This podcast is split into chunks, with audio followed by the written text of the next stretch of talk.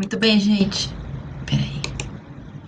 Bom, gente, deu bad na última gravação, então eu tive que fazer uma segunda gravação aqui.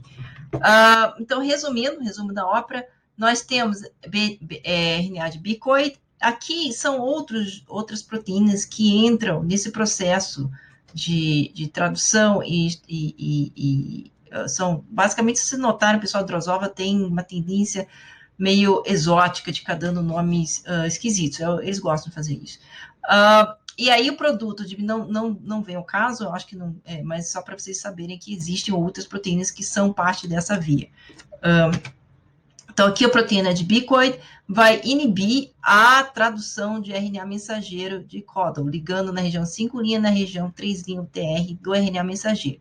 Da forma, na região posterior, RNA de nanos, que é retido na região posterior de, de, de, de da, do ovócito, vai, uh, vai causar a formação de um gradiente suave de proteína de nanos, cuja presença vai se ligar a RNA mensageiro de Hunchback e, graças a esses outros elementos, inibir a tradução de Hunchback proteína e, portanto, uh, não tem Hunchback na região onde tem proteína de nanos e não tem códon na região onde tem proteína de bicoid, tá? Então, dessa forma, com nesse esse mecanismo extremamente elegante, é, apenas polarizando dois elementos iniciais, é possível continuar com a, a, a imposição de um eixo anteroposterior.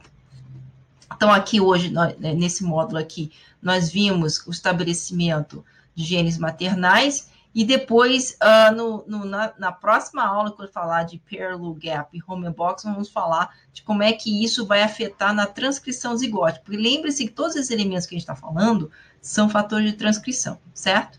Então, vamos para o desafio. Peraí, tira minha cara aqui. É, bom, nós temos essa situação aqui, certo? E eu gostaria de saber o que, que aconteceria.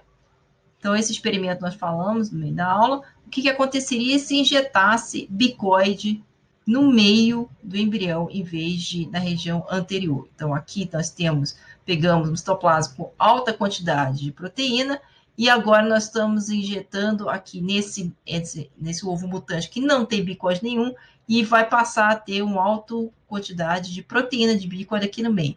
Que tipo de embrião nós formaremos?